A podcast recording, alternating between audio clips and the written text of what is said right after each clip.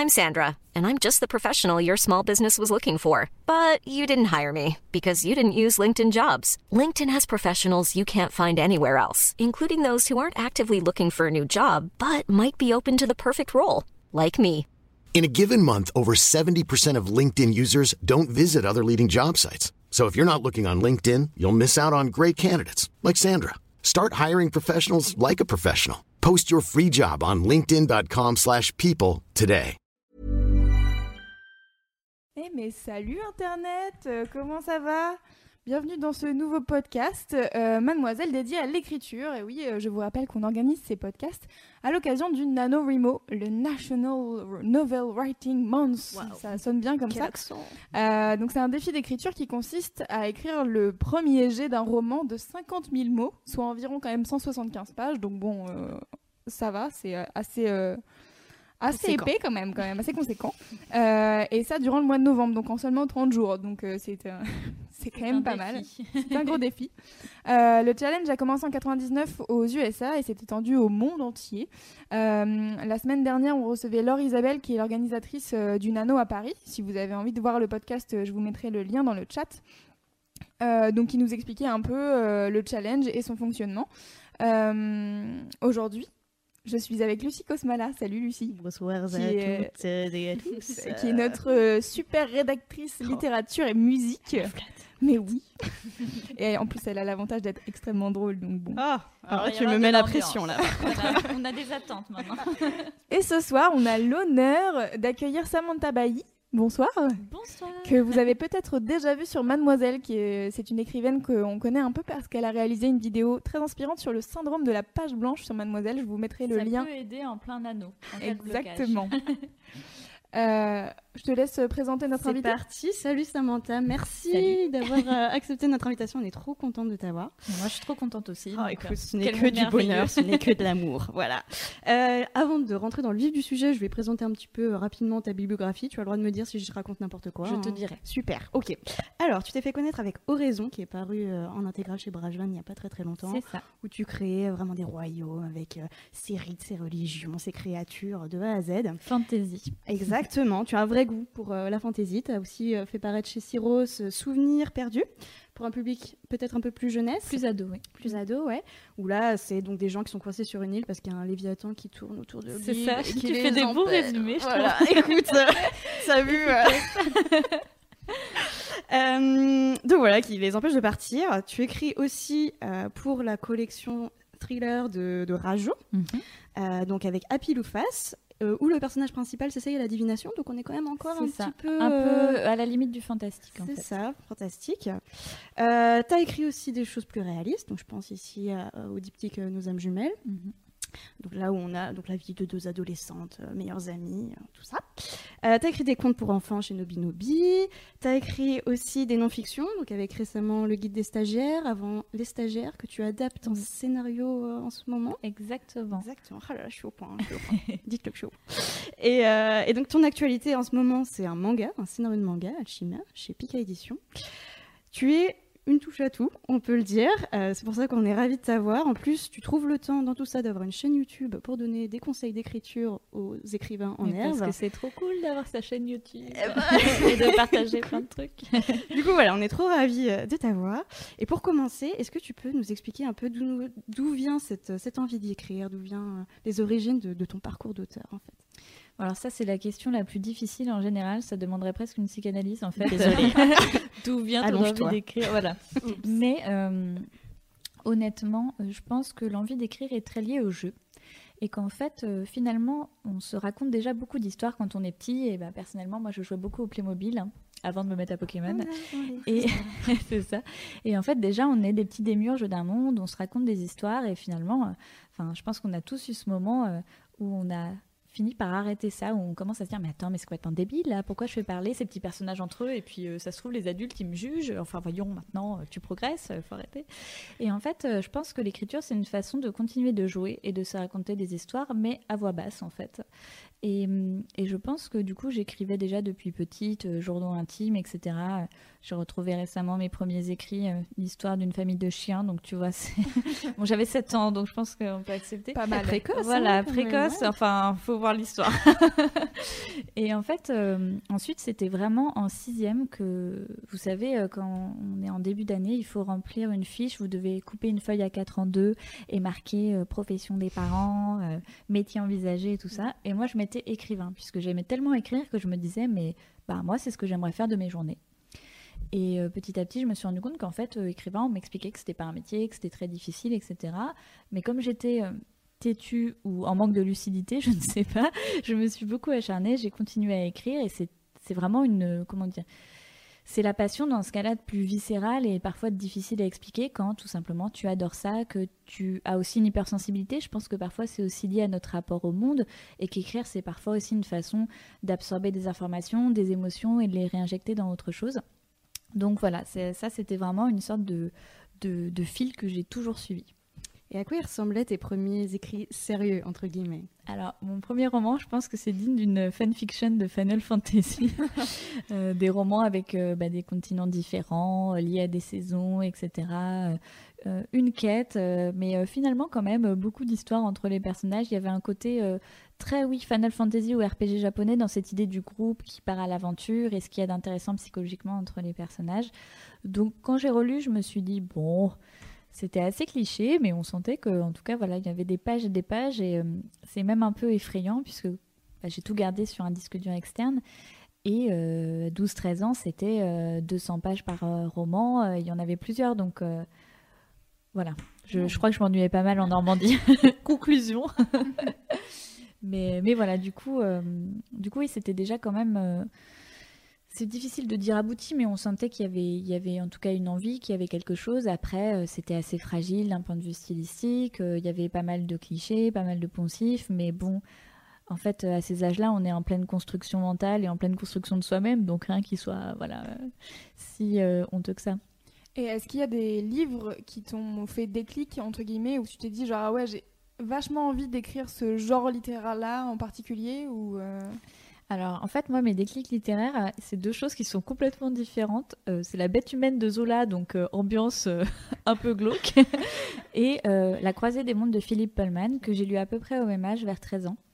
Et La croisée des mondes, ça a été une révélation, en fait. Quand j'ai lu ça, je me suis dit, mais waouh, waouh, quoi, c'était bluffant, c'était magnifique. C'est un degré de profondeur qui fait que quand je relis maintenant, je me dis mais en fait, il y a tellement de strates dans ce livre que c'est pas un livre jeunesse en fait. C'est voilà, c'est c'est un livre jeunesse mais qui est complètement ouvert sur l'adulte aussi.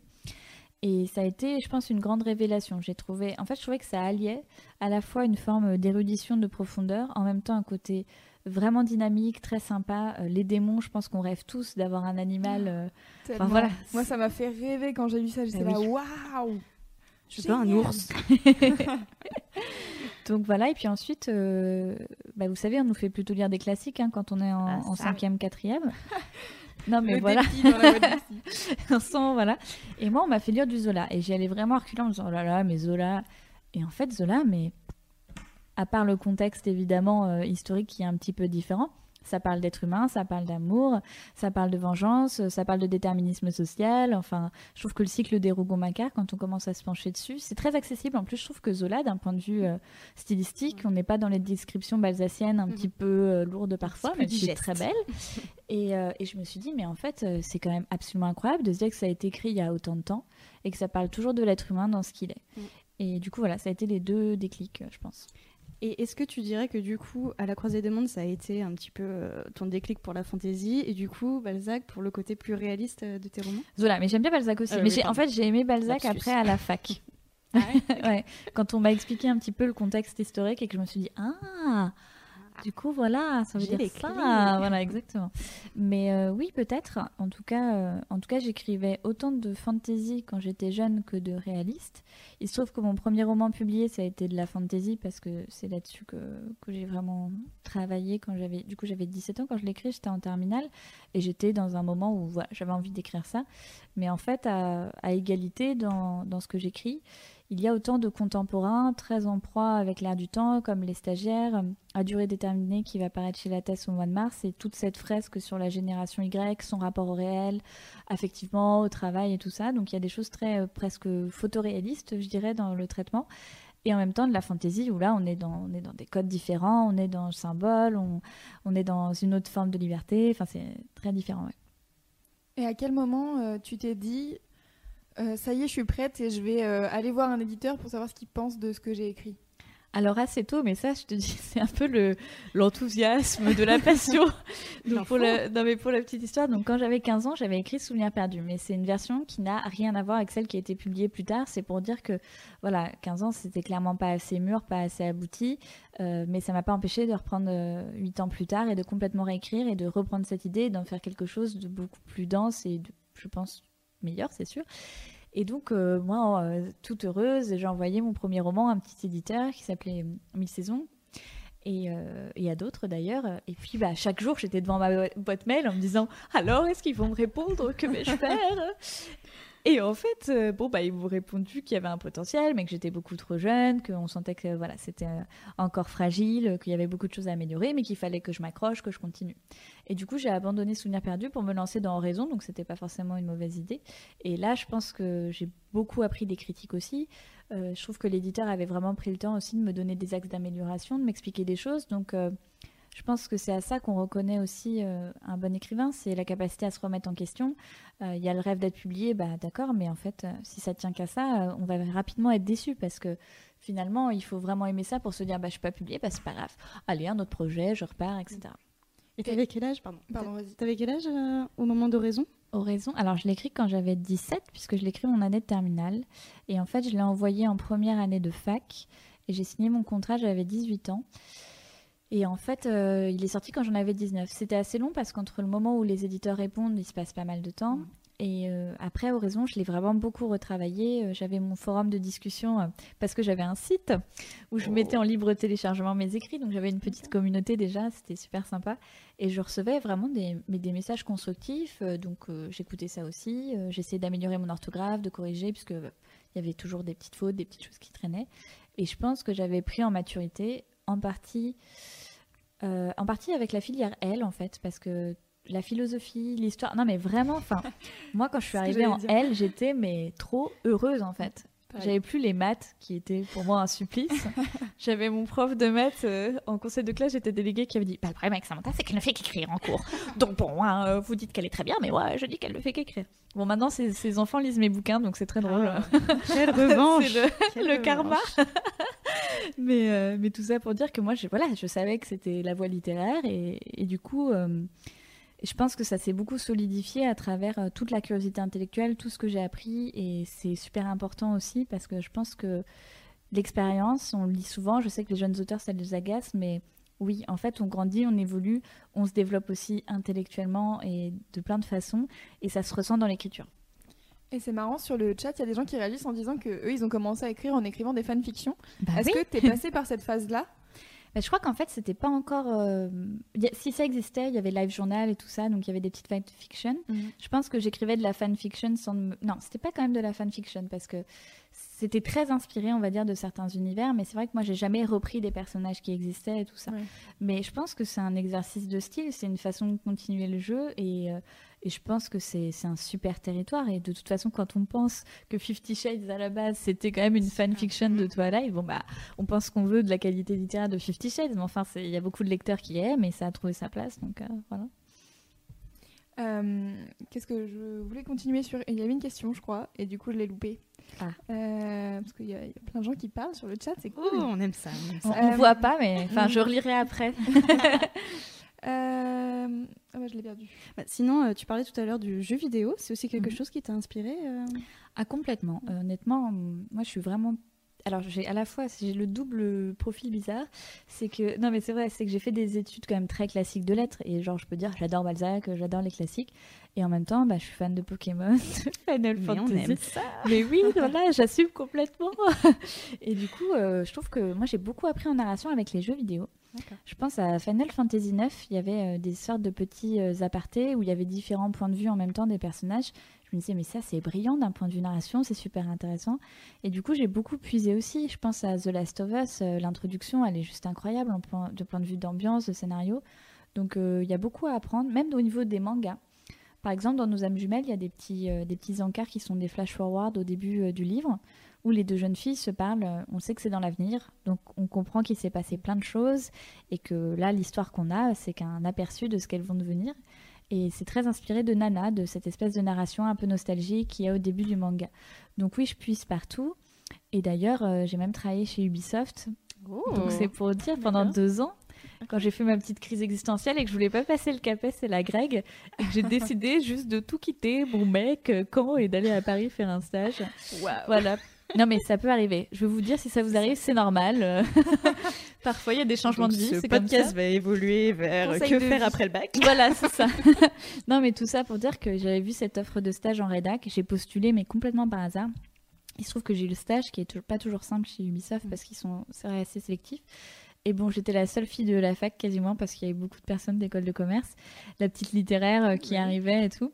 Et c'était vraiment passionnant parce qu'en fait, je me rendais compte mec, que j'adorais le jeu vidéo et que j'avais fait lettres, j'avais fait des études classiques, mais je pouvais aussi bosser dans le jeu vidéo. Ce n'est pas incompatible. Exactement. Et en fait, je me rends compte que je me m'étais beaucoup aut- auto-censurée quand j'étais en lettres parce qu'on m'avait dit Ouais, mais la filière L, de toute façon, ça n'aboutit à rien, blablabla. Et j'ai envie de dire Mais on s'en fout, allez-y. Et vraiment, enfin, moi, j'ai eu un parcours atypique, mais c'était pas que de la chance, c'est que j'ai aussi osé, en fait, postuler. Et je pense que parfois, on n'ose pas. Et euh, à quel moment euh, tu t'es dit que tu allais devenir euh, auteur, en faire ton métier? Alors, du coup, en sixième, est-ce que ça compte? Non, je rigole. En À fait, quel moment c'est vraiment devenu ton métier alors? Alors, il y a eu beaucoup de phases. Au début, je, je voulais vraiment que ce soit mon métier en me disant non, mais je peux que faire ça de ma vie, c'est ce que j'aime, etc. Ensuite, déjà à la fac, je commençais à me dire bon, c'est extrêmement difficile. J'ai commencé à prendre conscience de la réalité financière des auteurs, des conditions qui sont vraiment difficiles. Et je dis pas ça pour décourager les gens. C'est voilà, moi, je fais partie de la charte qui est un grand syndicat d'auteurs et du coup, c'est des réalités. euh, pas que je vois depuis très longtemps, c'est que les pourcentages sont faibles, qu'il y a une surproduction dans le milieu du livre qui fait que bah, le gâteau se partage en plein plein plein de petites parts. Donc euh, il y a quelques best-sellers qui font rêver, mais dans le concret, euh, quand on sait que la moyenne des ventes actuellement d'un premier roman c'est 500 exemplaires et que c'est une moyenne, euh, 500 exemplaires, ça fait en moyenne 500 euros quoi. Donc euh, bon, pas facile. Donc il y avait cette réalité matérielle. Et en même temps, je me suis, j'avais un plan. J'avais un plan pour convaincre mes parents, d'en tout cas faire lettre, en me disant Mais je fais lettre au pire, je ferai prof, voyons, voilà. Il y a toujours des débouchés. Mais j'avais mon plan qui était de publier mon premier roman pendant mes, mes cinq années d'études. Le plan a réussi. Je ne sais pas comment, mais il a réussi. Et du coup, là, quand j'ai commencé à bosser chez Ubisoft, c'était c'était alimentaire, mais pas que, parce que j'étais vraiment passionnée par ce que je faisais. Je faisais de la communication, et puis après, j'ai bossé avec euh, des scénaristes euh, sur Might and Magic.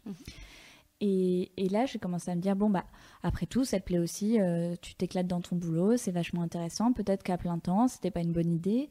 Sachant qu'en plus, euh, je parlais avec d'autres auteurs qui en vivaient difficilement et qui me disaient, ouais, mais après, euh, c'est la dépression, c'est la solitude. Enfin, bon, tu- Oh, non, mais c'est vrai, c'est une réalité, c'est très solitaire et tout le monde n'est pas fait pour accepter ce mode de vie-là. Et du coup, je me suis dit, oh bah, je mets ça de côté. Et puis mon CDD s'est arrêté, comme pour beaucoup de jeunes. Et en même temps, j'ai eu trois réponses positives, puisque moi, je publiais vraiment que chez Mi-Saison, cette petite maison d'édition. Donc tous les week-ends, salon du livre, euh, voilà, c'est comme ça que j'ai commencé à En me faire plus de connaître. tes études, du coup. Alors, attends, c'était pas le pire, c'était la dernière année, j'étais en CDD chez Ubisoft. J'avais repris un master en parallèle d'édition en me disant, comme ça, je vais comprendre comment fonctionnent les éditeurs. C'est une bonne stratégie. Empathie. Ouais. Et en plus de ça, je faisais les salons tous les week-ends, enfin bon, bref. Et, et ben, en même temps, j'a- j'adorais. Et puis la petite maison, elle avait pas de diffuseur, mais c'était du compte d'éditeur. Ils étaient passionnés, on se battait pour faire connaître le livre. Il a eu le prix Imaginal des lycéens, donc ça a bien lancé. Et, euh, voilà. Et ce qui s'est passé, c'est que en même temps que mon CDD s'arrêtait, la maison d'édition s'arrêtait. Puisqu'en fait, ils étaient à un moment de vie où soit ils partaient dans une grosse production, mais ils perdaient de vue leur projet littéraire premier. Donc ils ont décidé d'arrêter. Et là, bah, j'avais plus d'éditeur, plus de job, en gros, voilà. Et j'avais envoyé mes romans à plusieurs éditeurs, mais ça faisait au moins un an que j'attendais des réponses sur plusieurs projets que j'avais travaillé depuis longtemps. Et là, le même mois, j'ai reçu les réponses positives de Rajo, de Syros et de Brajlon. Et du coup, bah, ça me Le faisait en tout, non mais ça me faisait six romans signés d'un coup en fait, parce qu'il y avait la trilogie complète Souvenirs perdus, même si j'avais écrit que 1. Il y avait Oraison republié, il y avait Ce qui nous lie qui était déjà fini et le thriller. Et je me suis dit bon bah t'es au chômage, euh, vas-y tente après tout, t'as les avaloirs, ça commençait à représenter une petite somme et tout ça. Et je me suis dit allez vas-y tente à plein temps et tu verras bien. Pardon. Désolée, je, je- plongée euh, dans ce que tu je racontais. suis plongée euh, dans le chat et en même temps j'écoute ce que tu dis. Du coup, c'est pas facile de faire plusieurs choses. en Vas-y les même questions, temps. les questions. Euh, non, malheureusement, on a des. Bref, tout va bien. Euh, On va passer à la deuxième partie peut-être sur. Bah, je pense qu'on est dans, le, dans la vibe C'est ça, on est totalement dans la vibe. du coup, on voulait en savoir un peu plus sur ta routine créative. Est-ce que bah, déjà tu en as une parce que tu as fait une, une vidéo dessus. moi, je voulais savoir si tu avais des conseils en fait pour les gens en fonction de leur personnalité ou de leur emploi du temps, euh, tu conseilles d'écrire au quotidien déjà. Euh, du coup, est-ce qu'il il euh, y a des, des moments plus propices que d'autres? Alors en fait, mon meilleur conseil dans la routine créative, c'est d'apprendre à se connaître. Ça va paraître très bateau, mais en fait, je pense que c'est très utile. Et que moi, la meilleure chose que j'ai apprise durant mon parcours, c'est à apprivoiser mon rythme interne, en fait. Ce rythme d'écriture. Parce qu'en fait, on peut donner plein de conseils d'écriture, mais chacun fonctionne différemment. Par exemple, Mélanie Fazi, qui est une auteure euh, que j'admire beaucoup, très brillante, elle est chez Brajlon. Elle, euh, on lui a beaucoup conseillé d'écrire des romans parce que voilà, ça se vendait plus et tout. Elle, elle écrit des nouvelles et elle a des moments où elle écrit pas et des moments où elle écrit beaucoup. Et voilà, c'est comme ça qu'elle fonctionne. Elle a appris petit à petit. Au début, elle culpabilisait d'avoir des grandes phases où elle écrivait pas. Et finalement, euh, c'est très intéressant de se dire qu'il faut apprivoiser son rythme, comprendre comment on fonctionne, comprendre ses phases, ces moments où on n'a plus envie, ces moments où on a envie. Et ensuite, je dirais, moi, quand je conseille d'écrire tous les jours, c'est. Je pense qu'il faut voir ça comme dans un cycle. C'est-à-dire qu'il y a des moments, quand on est dans le projet, c'est vraiment bien d'être dedans à fond. Et moi, je, pense que c'est un accélérateur et que ça aide. Ça n'enlève pas toute la réflexion qui est en amont, ça n'enlève pas la période de maturation qui existe et qui est importante. Et parfois, un roman, on, peut croire qu'on l'a écrit rapidement, mais quand ça fait dix ans qu'on y pense, enfin souterrainement, le roman, déjà, euh, il, a, voilà, il a gagné euh, voilà, en ampleur. Donc, euh, donc je pense qu'écrire tous les jours, ce qui y a d'intéressant, c'est que ça instaure une dynamique. Et que c'est vachement intéressant de se dire, ok, je me mets devant mon clavier. Et aujourd'hui, j'essaie d'écrire une ligne, deux lignes. C'est pas grave. Euh, Elisabeth Gilbert, qui est une auteure euh, passionnante aussi, qui avait écrit Mange Prix M, elle explique qu'elle, elle se met à son bureau et elle a un sablier qui fait 30 minutes ou une heure. Elle retourne le sablier et elle se force à ne pas quitter le bureau tant que voilà, le temps n'est pas angoissant quand même. ça marche pour elle, alors bon. tu mets Fort Boyard. Non, mais c'est intéressant. Et sinon, il y a. Euh, enfin, alors, je, je, pour les gens qui ont vu le live sur, euh, avec euh, Laure Isabelle, ils vont dire que je me répète. moi, j'ai lu un, bouquin qui s'appelle Libérer votre créativité, ou un truc comme, comme dans le genre, par Julia Cameron, mhm. qui, je crois, est une auteure et surtout scénariste. Et en fait, elle, elle a une technique qui est euh, les morning pages, où en fait, tous les matins, elle écrit trois mm. pages. Alors, euh, c'est vrai que trois pages comme ça, ça fait beaucoup, et on se dit, bon, euh, c'est un peu bizarre, mais en fait, je pense qu'on peut les utiliser un peu comme on veut, et c'est un, bon truc. Enfin, moi, je sais que quand je lisais le livre, en gros, tu, tu dois écrire tous les matins trois pages, donc bah, moi, ça m'aidait parce que j'écris pour moi, j'écris des journaux déjà de base, donc du coup, j'ai continué à écrire. Mais euh, je pense que quand on, veut écrire euh, des histoires euh, sur le long terme, etc., en fait, ça peut être juste, ok, ben en fait, j'ai écrit trois pages sur, j'en sais rien, un personnage, comment il est, comment est-ce que j'ai envie qu'il évolue, ou des choses comme ça, en fait, et ça permet de tout avoir bien par écrit et bien noté, plutôt que d'avoir tout dans la tête, quoi. Je pense que ça peut ah ouais, c'est, moi je trouve que c'est hyper intéressant, et d'une autre façon, je tiens toujours des journaux journaux intimes. Mais enfin, c'est pas vraiment pour raconter ma vie, c'est vraiment plus. Euh, c'est même pas des journaux intimes, en fait, c'est des journaux de bord d'expérience d'écriture. Je mhm. sais pas comment on pourrait appeler ça. Et, euh, et ce qui est super, c'est que parfois je pioche des choses. J'ai écrit là-dedans. Là, je suis. Après, quand on a plusieurs projets en même temps, il y a des périodes où on est moins dessus. Mais j'essaye euh, voilà, d'écrire un peu tous les jours des petites pensées, des petites réflexions. C'est un peu comme une, géante, une sorte de boîte à idées géante de laboratoire où on va pouvoir reprendre des choses, des sensations qu'on a décrites, voilà, ou des petites idées, etc. Mais je trouve que bah, cette idée des trois pages, alors trois pages, ça fait beaucoup. Ce qui est vrai, c'est que parfois, quand on est dans un rythme de vie, avec, euh, avec beaucoup de choses à faire, avec le boulot, etc., c'est pas évident. Moi, ce que je dis toujours, euh, c'est bah, si vous trouvez pas le temps, en fait, euh, enfin, il faut le voler le temps, il va pas vous tomber dessus, en fait. C'est que ça repoussera indéfiniment. D'ailleurs, c'est le but du nano, hein. mhm. c'est de se dire, bah maintenant on y va. On y va, peu importe quoi, qu'il neige, qu'il pleuve, qu'il vente. donc, euh, donc oui, je trouve que c'est une technique intéressante. Je dirais qu'en tout cas, alors se forcer, ça fait un peu peur. C'est même pas se forcer, c'est se mettre devant l'ordinateur et déjà faire le pas de dire je vais écrire quelque chose, que ce soit bon ou pas. On pourra toujours corriger, on pourra toujours supprimer, etc. Mais au moins, on fait la démarche d'être devant son ordinateur et d'essayer quelque chose. Il y a des jours, bah, ça va pas donner grand-chose d'intéressant, et puis parfois, on va être complètement porté.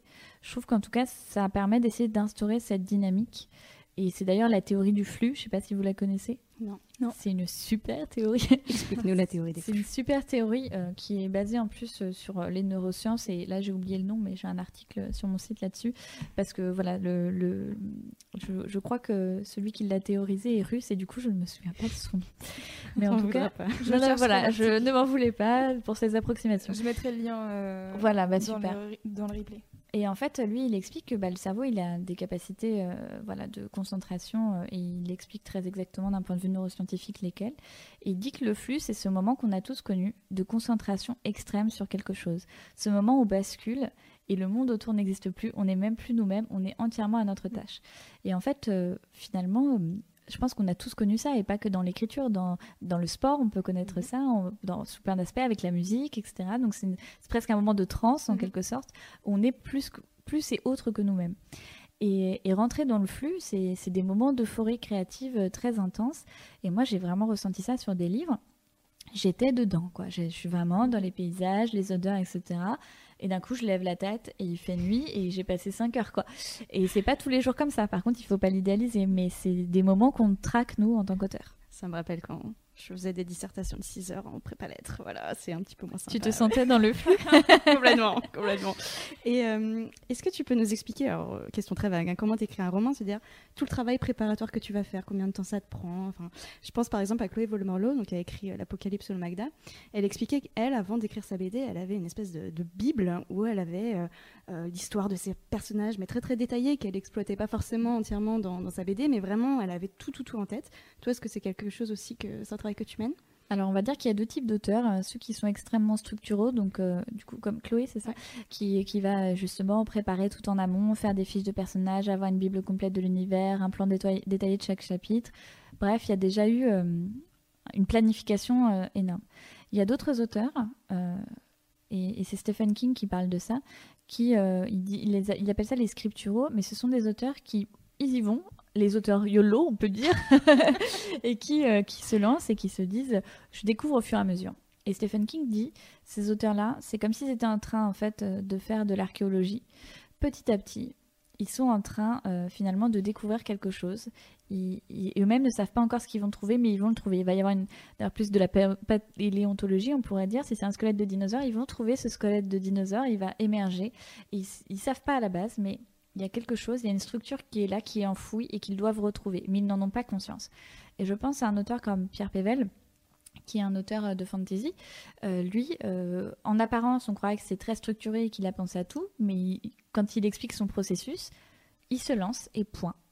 Et à la fin, on a cette impression de structure, mais qui a découlé vraiment euh, d'une sorte de mise, euh, mise au jour en fait euh, de ce qui était peut-être inconsciemment là, je ne sais pas. Et dans mon cas, en fait, je suis un peu les deux, c'est-à-dire que je prépare quand même beaucoup en avance. Je me fais des plans de chapitres, je fais des fiches de personnages. J'aime bien savoir ce qui va se passer. Je connais mon point A, je connais mon point B. Je sais comment ça finit, je sais comment ça commence. Par contre, entre les deux, je me laisse vraiment des marges de manœuvre. C'est-à-dire que ça m'arrive, je fais un plan de chapitre, je commence des plans, on va dire, je, fais les plans sur les dix premiers chapitres, je commence à écrire. Dès le chapitre 3, je vois qu'en fait, ça a pris beaucoup plus d'espace ou moins d'espace que ce que je croyais, telle intrigue, telle sous-intrigue, tel personnage, et je réajuste. Donc c'est vraiment une sorte de jeu d'équilibriste entre ce qui est planifié et la libre inspiration qui s'inscrit aussi et les découvertes qu'on fait soi-même quand on écrit. Et est-ce que tu es de ces auteurs qui trouvent que leurs personnages, en fait, ils ont une vie indépendante et finalement l'auteur n'est là que pour retranscrire euh, ce qu'il veut? Ah, ça dépend, c'est difficile, mais oui, euh, bah, par exemple, euh, Horizon, il y a ce personnage secondaire qui s'appelle Sonax, euh, qui est un androgyne, qui est trafiquant d'objets magiques, etc. Et ce personnage m'a hanté, mais littéralement. J'ai quand même écrit un livre qui est quasiment aussi gros qu'Horizon, du coup, qui s'appelle Métamorphose, qui est connecté avec Horizon, et, les gens qui l'ont lu ont été vraiment bouleversés en me disant Mais t'avais pensé à tout ça dès le départ Parce qu'en fait, euh, Métamorphose vient combler les trous d'Horizon et vient presque remettre en question le premier livre, parce qu'on découvre que ce personnage était lié à plein de sous-intrigues qu'on ne connaît pas, etc. Et il y a un énorme spoiler que je ne dirai pas, mais bon, bref, en gros, il y a des grosses découvertes qu'on fait. Et ce qui est curieux, c'est que j'ai semé des indices consciemment dans Horizon, mais il y en a d'autres, c'était même pas des choses volontaires. C'est-à-dire que j'ai presque moi-même découvert ensuite. Mais évidemment, mais évidemment que Sonax c'est ça ici. Et, et c'est difficile d'expliquer d'où ça vient. Est-ce que c'est un processus inconscient? Est-ce que vraiment les personnages ont une vie propre? Mais en tout cas, euh, c'est très intéressant de se dire que il y a la partie euh, immergée, et puis il y en a une autre euh, qu'on découvre petit à petit. Sur le chat, il y a hum, alors Lula Moshi, j'espère que je, je prononce bien, euh, qui demande si c'est risqué de commencer avec des thèmes tabous. Des thèmes ce- tabous, Ouais. c'est-à-dire? Alors je ne sais pas, puisqu'elle n'a pas précisé quel thème, mais je pense que c'est des thèmes un peu euh, Un sociaux. peu- Merci. Ouais, tabous, euh, je pense euh, au niveau de la société actuelle peut-être. Franchement, euh, en fait, euh, risqué à quel niveau? Risqué pour l'écriture ou risqué pour l'éditeur? Ça n'a rien à voir. Parce que risqué pour soi-même, euh, qu'est-ce qu'on risque euh, Enfin, euh, moi je vais dire un truc un peu bizarre, mais j'écris pour moi-même. Ça c'est sûr et certain. C'est-à-dire qu'il y a des romans que je n'ai jamais publiés, qui sont là dans mon disque dur parce que je trouve qu'ils sont pas assez bons ou parce que je trouve qu'ils ont qui méritent peut-être pas d'exister sous d'autres formes ou que voilà euh, ou même pas que j'en ai honte ou quoi mais je me dis bah ça c'est pas prêt c'est pas prêt c'est pas voilà et, euh, et c'est pas Est-ce grave que- Est-ce que c'est des romans que tu reprendras peut-être 8 ans plus tard comme le premier? Exactement. Non, mais exactement, on sait pas. Mais ce que je veux dire, c'est que du coup, il y a, il y a les deux dimensions. Il y a risqué pour trouver un éditeur. Pour moi, c'est pas la même chose parce qu'il y a déjà l'écriture pour soi-même. Et je dirais qu'ensuite, je comprends qu'on ait envie de penser et d'anticiper ce qui peut marcher ou pas. Mais euh, moi, je suis un peu, euh, je suis un peu la philosophie d'Alan Moore à ce niveau-là. Je sais pas si vous connaissez, mais euh, qui lui est scénariste. Il a fait Watchmen, etc. Et lui, il a ce côté très pur dans sa démarche artistique de dire je fais vraiment ce qui m'anime. Et ensuite, si ça trouve son chemin avec son public, c'est génial. Et moi, je pense pareil. Et, et par exemple, Nos âmes jumelles, c'est vraiment un roman aujourd'hui qui a trouvé son public. C'est un roman qui marche super bien. Et je pense que c'est peut-être ce que j'ai écrit de plus sincère. Parce que j'ai juste voulu parler de mon adolescence, de ce que j'aurais voulu savoir à cette époque, en me disant bon, bah voilà. euh, c'est parti, j'y vais. Et puis après, bah, l'éditeur, voilà, c'est à lui de faire son boulot. Donc, euh, moi, je pense qu'il faut être sincère, je pense qu'il faut être singulier, je pense qu'il faut donner. Et si le sujet est subversif, bah, tant mieux, ça peut être l'empreinte de sa personnalité. Je pense que il n'y a rien de risqué. Et donc tu dirais que pour qu'un livre fonctionne, il faut y laisser une part, une part de soi-même? Comme Mais il y a des romans qui disait, fonctionnent et je suis assez persuadée qu'ils ont été peut-être euh, voilà, peut-être très marketés et tout ça, mais moi c'est ma philosophie. Après, chacun fait comme il veut, hein. mais en tout cas, en tout cas moi ce que je cherche dans un livre quand je le lis, euh, bien sûr qu'il y a toujours un mensonge dans un livre, c'est une fiction, hein, donc on, on donne à voir quelque chose. Mais, mais moi ce que j'ai préféré dans la littérature, c'est de me dire que je trouve qu'il n'y a pas d'exploration plus juste et plus profonde de l'intériorité humaine en fait. Le cinéma, ça nous procure plein d'émotions, c'est intéressant, mais on navigue pas dans l'intériorité, dans les pensées, dans les sentiments. Et c'est ça que je trouve passionnant de la littérature, c'est de se dire, bah ouais, là on est en plein dedans, et cette pensée, je l'ai déjà eue, ce sentiment, je l'ai déjà ressenti. Et c'est incroyable, quoi. Donc finalement, c'est plus facile d'écrire sur soi, même si c'est pas euh, Eh directement ben, sur je soi. pense pas. Enfin, je pense que on peut écrire. Je pense que un bon auteur, euh, il est aussi euh, capable euh, de se projeter dans une autre identité. Il est aussi capable de faire passer des émotions qu'il n'a peut-être jamais ressenties. Je suis sûre que ça arrive. Et, et c'est pas forcément que ce qu'on a vécu, mais il y a peut-être la sincérité de la démarche. En fantasy, par exemple, moi, je peux pas dire que j'ai vécu des scènes de combat, je peux pas dire que j'ai vécu un des, des complots politiques, on a essayé de me tuer et tout ça. Mais, euh, mais on se projette, quoi. Et euh, il y a hum, une autre personne sur le chat qui demandait euh, ce qui était le plus important pour toi, c'était l'intrigue ou le développement des personnages? Et bien les deux. Pas va hiérarchie. ensemble. oui, ça va ensemble. Je pense qu'un beau roman, c'est justement un roman qui sûrement trouve un équilibre entre une intrigue bien développée et des personnages qui existent, qui ont leur identité. C'est difficile, c'est vrai que c'est difficile. Et puis, euh, ce qui est bon et ce qui est mauvais, moi je trouve ça toujours très subjectif. hein. C'est de nos jours, est-ce qu'on publierait Balzac? Enfin voilà quoi. Donc, euh, donc c'est intéressant. C'est intéressant de se dire qu'en tout cas, c'est un équilibre à trouver. Et après, chacun a chacun a, a son propre jugement là-dessus, mais je pense que je pense que les deux comptent énormément. Je vous propose qu'on fasse euh, une pause musicale de quelques minutes et on revient euh, juste après. Ça marche. À tout de suite. One, two. Thank you.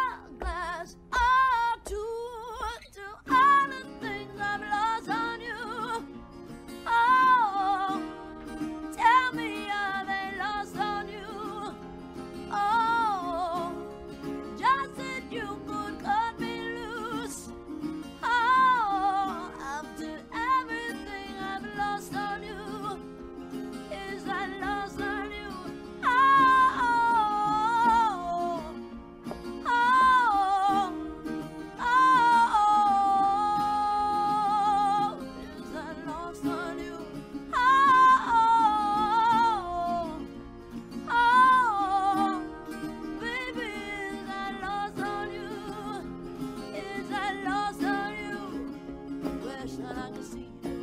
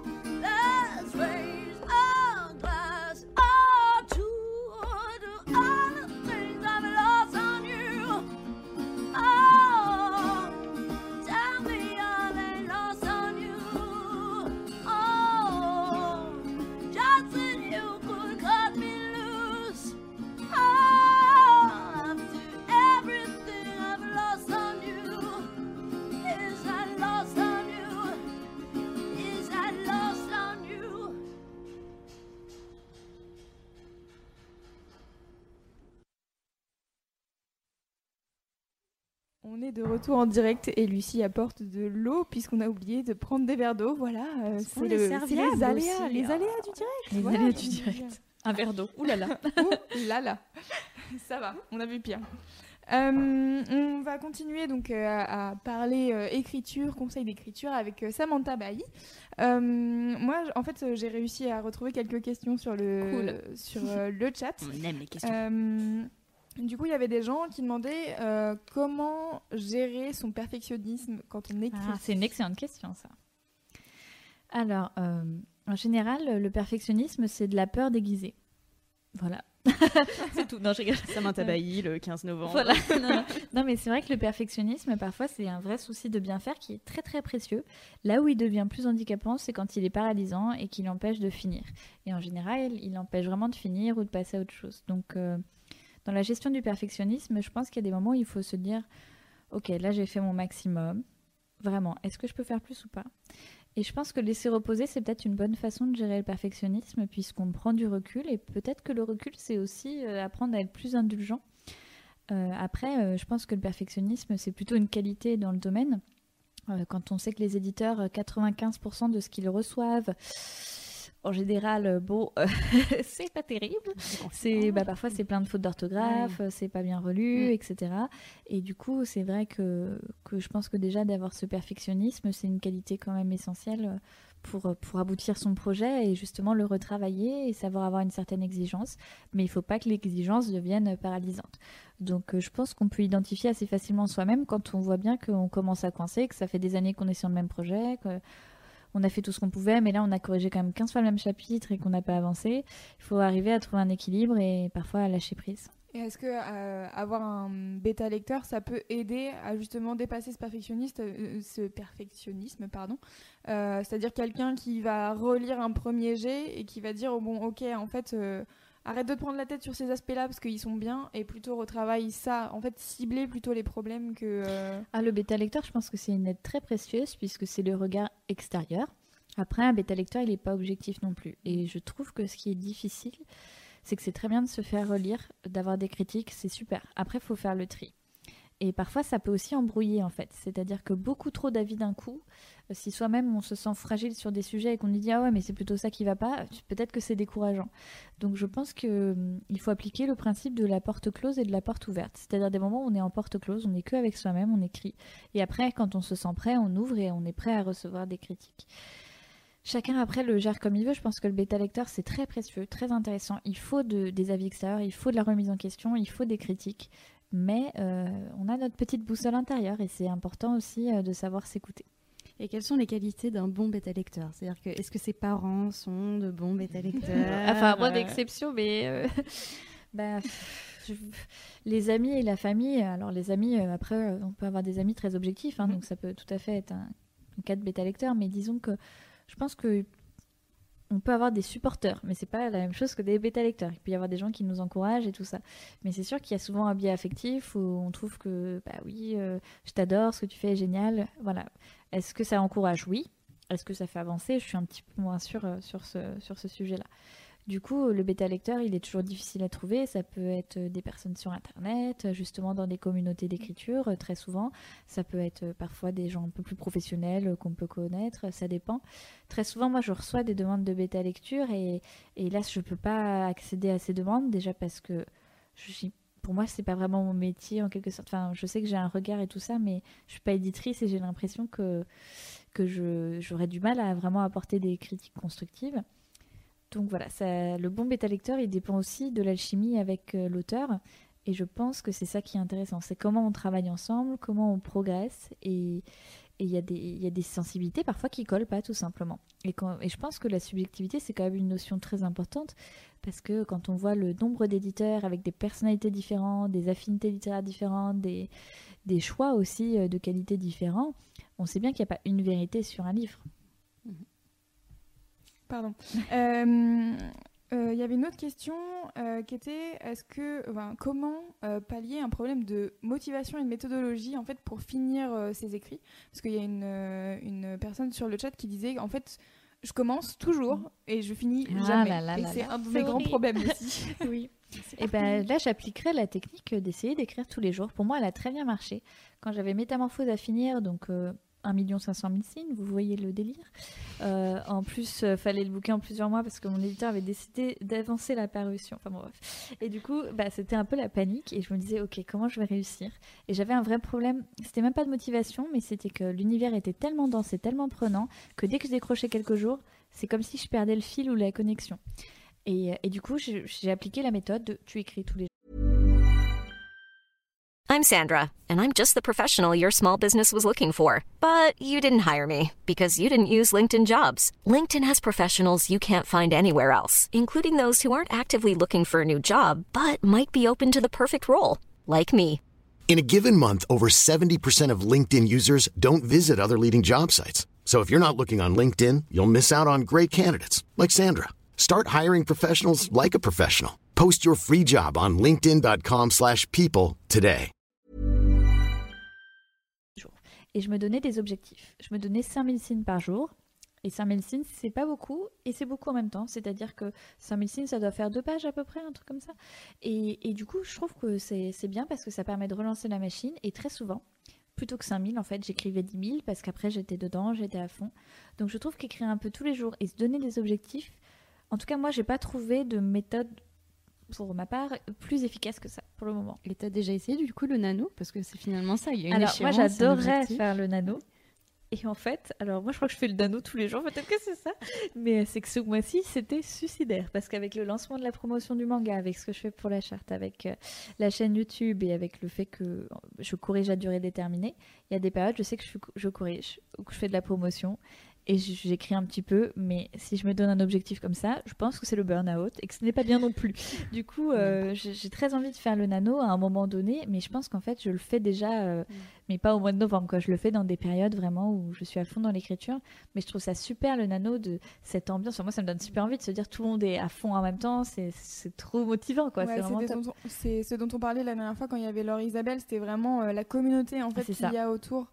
Et euh, vraiment en plus euh, sur euh, en, en France, il y a vraiment beaucoup de gens euh, qui se retrouvent dans les cafés et tout. Alors surtout à Paris parce que bon, c'est la capitale malheureusement, comme d'habitude.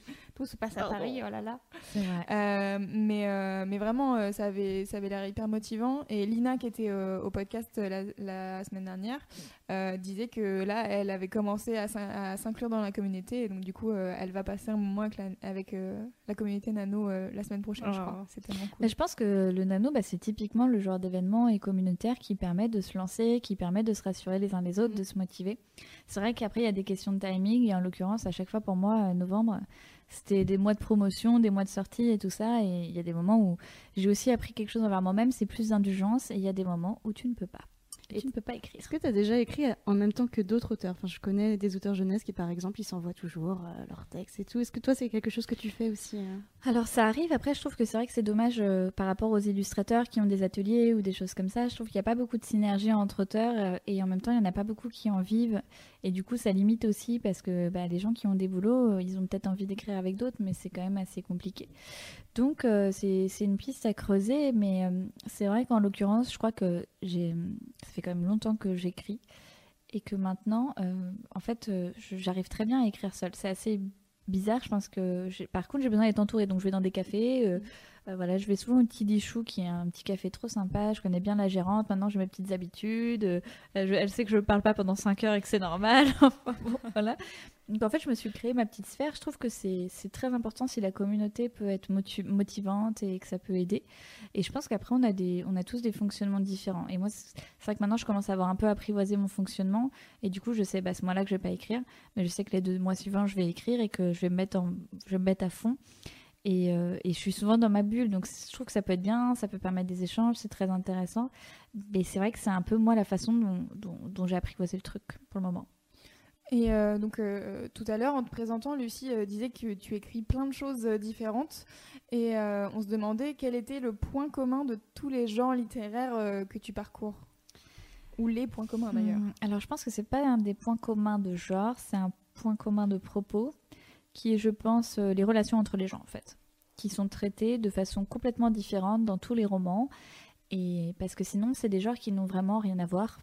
Et le un roman de fantasy, je l'écris pas du tout de la même façon qu'un roman contemporain. C'est-à-dire que, par exemple, un roman comme Horizon ou un roman comme Métamorphose, on est dans un univers quand même assez travaillé, avec plusieurs royaumes, avec des enjeux politiques, avec un monde construit. Enfin, j'ai je l'ai jamais mis en ligne encore, mais j'ai créé l'encyclopédie du monde. C'est-à-dire que tous les livres que je cite euh, en début de chapitre, j'ai écrit, enfin derrière ces livres, j'ai vraiment écrit les recueils de poésie, j'ai vraiment écrit les encyclopédies, j'ai vraiment écrit les dictionnaires et tout ça. Enfin pas aussi complexe que ça, mais quand même euh, un certain nombre d'entrées, bien plus que ce qu'il y a dans le livre. Et euh, j'avais pour projet, j'ai jamais fini par aboutir ça, de mettre en ligne justement tous ces documents qui, en fait, je pense, n'intéressent pas, enfin, peuvent intéresser des gens passionnés d'univers, mais voilà. Mais pour moi-même, c'était très important de faire ça. Donc, parce qu'en fait, on construit un référentiel. Ce qui est dur en fantasy, c'est qu'on peut faire une introduction à la Tolkien très très longue, etc mais il faut faire rentrer quelqu'un dans un code, des modes de pensée et un monde totalement différent du nôtre. Du coup, je vais faire beaucoup plus de descriptions dans mes romans de fantasy, je pense, alors que, bah, par exemple, dans les stagiaires, un bureau, bon, bah, on va le décrire, mais ça reste un bureau, je pense que tout le monde sait ce que c'est un bureau et tout ça. Donc c'est une question de référentiel, et je dirais que la fantasy joue beaucoup plus sur les symboles. Euh, il y a peut-être beaucoup plus de poésie dans mes romans de fantasy, quelque part, dans cette circulation entre des symboles et tout ça. Donc voilà. Mais je pense que le point commun, c'est le traitement de la relation, de l'être humain, et que c'est ça qui subsiste. Mais tu parles de référentiel dans tes romans de fantasy, mais finalement, tu es dans la création pure ah oui, oui, d'univers. Alors moi, ça me fascine. Comment faites-vous? Oh là là. Alors, je veux dire comment est venu raison, et là, et là, vous allez me dire, ok, d'accord. Donc, euh, j'étais en cours de philo. Et je pense que comme tout le monde, il y a des moments où on s'ennuie un peu, ça divague, enfin voilà. Et là, le prof euh, nous a parlé d'oraison. Et euh, je me suis dit, mais oraison, je savais pas ce que ça voulait dire. Donc, comme je suis curieuse, je suis allée voir dans un dico. J'ai vu que c'était les rituels funéraires. Et là, je me suis dit, mais c'est vachement bien. Mais imagine un monde dans lequel le rituel funéraire serait un métier. Bon, la fille, euh, hyper bizarre, tu vois. mais c'est comme ça que c'est venu. Hein, je vous dis un peu torturée. Voilà. Et je me suis dit, mais c'est vachement intéressant parce que euh, si c'était pas qu'un rituel, mais qu'il y avait de la magie autour. Et, et c'est comme ça que petit à petit, la guilde des marchands d'étoiles est née. Cet univers-là, avec l'asracisme, cette religion liée, aux étoiles. Et c'était abreuvé en même temps des cours d'histoire sur bah, des sujets qui reviennent beaucoup actuellement, mais tous les courants idéologiques et comment l'être humain euh, travaille entre sa rationalité et son envie de croire et tout ça. Croire n'est pas savoir. Enfin bon. Et donc c'était irrigué à la fois de, c'était quasiment un acte poétique. Je suis tombée amoureuse du mot raison.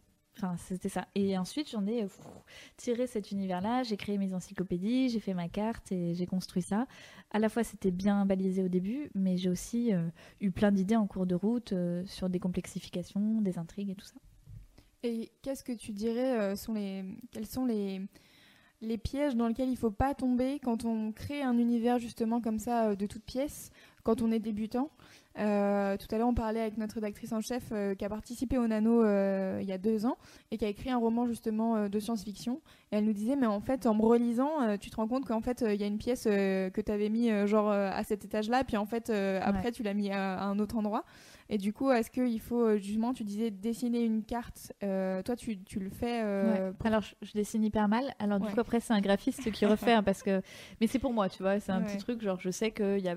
Mais non, mais moi je me suis pris la tête sur les pigeons voyageurs, combien de kilomètres ils pouvaient faire entre tel ou tel point, enfin non mais des trucs... Oui, tu, tu rentres dans un souci de courant, j'ai commencé à me dire, mais attends, mais quel est le traitement des eaux usées dans cette ville Enfin bon, non mais en fait c'est intéressant. Je pense que il faut se poser plein, plein, plein de questions et c'est une construction qui est qui est quasiment géopolitique et je crois que le piège c'est qu'il faut donner des règles. C'est-à-dire que le problème en fantasy ou en science-fiction, c'est que comme on est dans la multiplicité des possibles, si tout est possible, c'est pas très intéressant. En fait, même la magie, il faut qu'il y ait des règles, il faut qu'il y ait des limitations. C'est ça qui est intéressant. Sinon, en fait, c'est une espèce d'infinité qui, qui, qui, brise l'attention et qui donne pas d'enjeu. Donc je pense que c'est ça, il faut établir des règles, des plans. Euh, on s'est posé la question euh, sur euh, du coup le manga Alchimia avec Mia, c'est un manga qui c'est de la fantasy, fantasy assez féminine.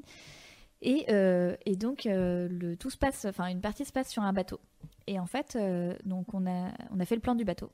Et après, Mia l'a fait modéliser carrément en 3D.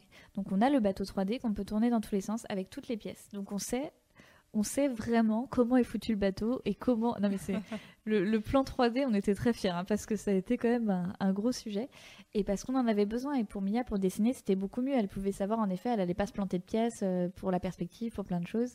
Et moi, je trouve ça super parce que d'un coup, tac, ça y est, il est vivant. Le bateau est là, il y a les pièces, on a presque envie de monter dedans et voilà. Je glisse juste une petite référence pour ceux qui n'ont pas de réalisation 3D. Euh, il y a François Place qui a écrit Le secret d'Orbaé et qui a en fait fait toute la cartographie de, ses, de son univers, donc ça s'appelle euh, le- Les Mondes Je d'Orbaï, je, pas, crois. vais aller voir. en tout cas, enfin, c'est en plus un super illustrateur jeunesse. hein, Au passage, la fille case une petite référence jeunesse. Donc voilà, pour ceux qui ont besoin d'inspiration, euh, voilà, n'hésitez pas à aller voir euh, François Place. Ok, Très je bien. mettrai le lien euh, dans le replay. Je te redemanderai bien euh, toutes, les, toutes les références, comme ça tout le monde sera content. Tu auras tout ce que tu veux. Et euh, je me disais, par exemple, tout à l'heure, là, tu disais que tu cherchais euh, comment euh, fonctionnait le système des eaux usées. Est-ce que c'est parce que tu avais besoin, en fait, dans ton récit, tu avais besoin de, j'en sais rien, passer par les égouts ou quelque chose comme ça, et du coup, tu t'es dit, ah, j'avoue, j'ai pas pensé à ça, du coup, je remets tout en question, ou est-ce que c'est vraiment genre.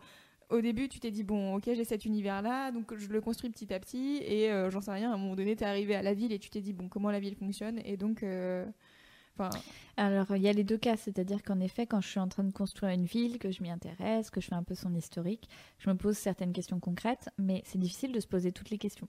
Donc, il y a des moments de l'intrigue où on a besoin de quelque chose et on se dit, oups, comment on va faire? Mais il y a d'autres moments où je me suis posé ça, mais bien plus tard, genre. euh, Et d'ailleurs, dans le monde, comment ça fonctionne? Ça, je me suis jamais demandé. Hmm. Donc, euh, bon, après, voilà, on peut pas toujours être parfait, mais c'est vrai qu'au raison, euh, c'est mon premier roman. Euh, je le trouve très imparfait avec du recul, mais là où je me dis que j'aurais jamais à en rougir finalement, c'est que je crois que c'est solide et que ça tient la route et qu'il y a une vraie cohérence dans l'univers. Et, euh, voilà, quand ça fait dix ans qu'on l'a écrit, on est parfois pas très indulgent, on se dit ah oui, bon, il y avait des maladresses, des choses et tout ça, mais, euh, ça aussi c'est intéressant dans, sa progression. Mais je pense qu'en termes d'univers, ça avait été vraiment réfléchi en amont et pendant, et que bah, c'est aussi à ça que servent les corrections. hein. C'est que quand on se rend compte qu'il y a un truc qui marche pas, bah s'il faut modifier 20 chapitres, bah on modifie 20 chapitres quoi. Et quand je t'écoute, en fait, j'ai l'impression que une des qualités d'un auteur, même par rapport à son propre roman, c'est qu'il faut qu'il soit curieux. Ah oui, mais moi j'en suis sûre. Je pense que la curiosité sauve de tout. C'est ce que je dis, je donne des cours en ce moment de rédaction dans une école de mode. Donc en général, euh, les étudiants, euh, voilà, rédaction. Attendez, moi je suis sur Instagram en postant mes photos, voilà. Et en fait, ça s'est super bien passé aussi parce que c'est de la curiosité. Et je pense que quand on a ça, on a, on a tout gagné en fait. C'est, moi, c'est parce que je suis allée voir sur le site d'Ubisoft que j'ai postulé chez, eux, mais par pure curiosité de me dire, oh, c'est quoi Ubisoft et tout ça. Donc je pense que la curiosité, elle nous, aide pour tout et pas que pour l'écriture. Mais oui, je pense que il faut, faut être curieux, il faut être gourmand du monde, gourmand d'expérience, avoir envie de découvrir plein de choses et pas être enfermé dans son petit monde. Paradoxalement, on a une image de l'auteur comme euh, cette espèce d'ermite dans sa tour, un peu asocial et tout. Oui, il y, a des- il y a des auteurs qui ont des problèmes de communication, comme plein de gens, enfin voilà. Mais moi, je reste persuadée que- qu'il y a beaucoup d'hypersensibles aussi chez les auteurs et beaucoup de gens extrêmement curieux. Et je pense que c'est la curiosité que c'est une très bonne qualité. Est-ce qu'on passe à un autre style puisque Allez. tu es quand même euh, la, la reine euh, pour changer de, de genre mus- de genre musical je dis. Ça y est, moi je suis je suis Des formations professionnelles. Là, tu penses à ta playlist.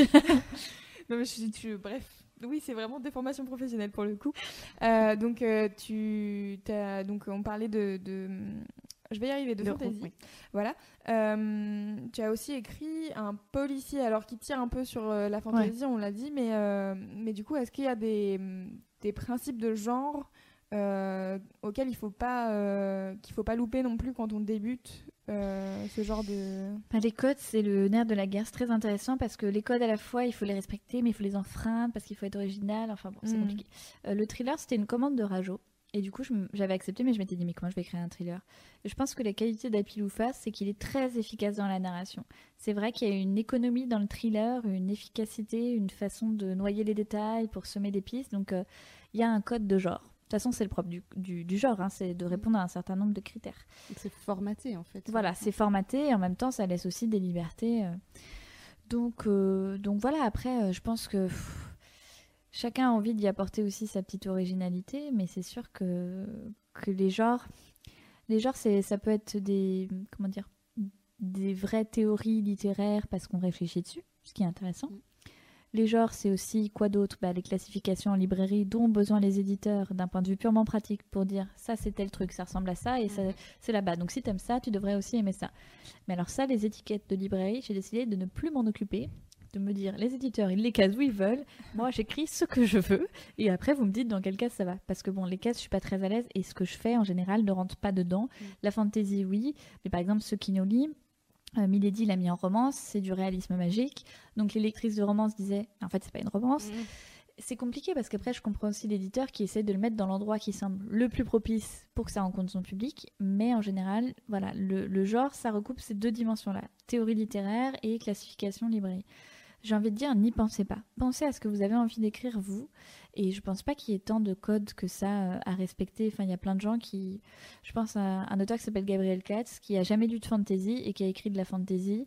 Et voilà, enfin, je suis pas sûre qu'il connaissait les codes du genre. Il a fait à sa sauce. On lui a dit que c'était de la fantasy parce que c'était imaginaire et dans un autre monde.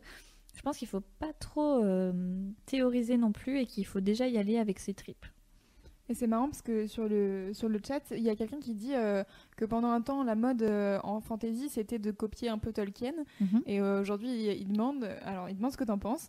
Est-ce que la nouvelle mode, ça va être de copier, Game of Thrones ouais, de copier Game of Thrones? Moi, je trouve qu'il y a une mouvance, c'est-à-dire que Game of Thrones, c'est finalement c'est quasiment c'est c'est du de l'historique avec un peu de fantasy, parce que Ouais. bon, les dragons, on attend un petit moment quand même avant de les voir.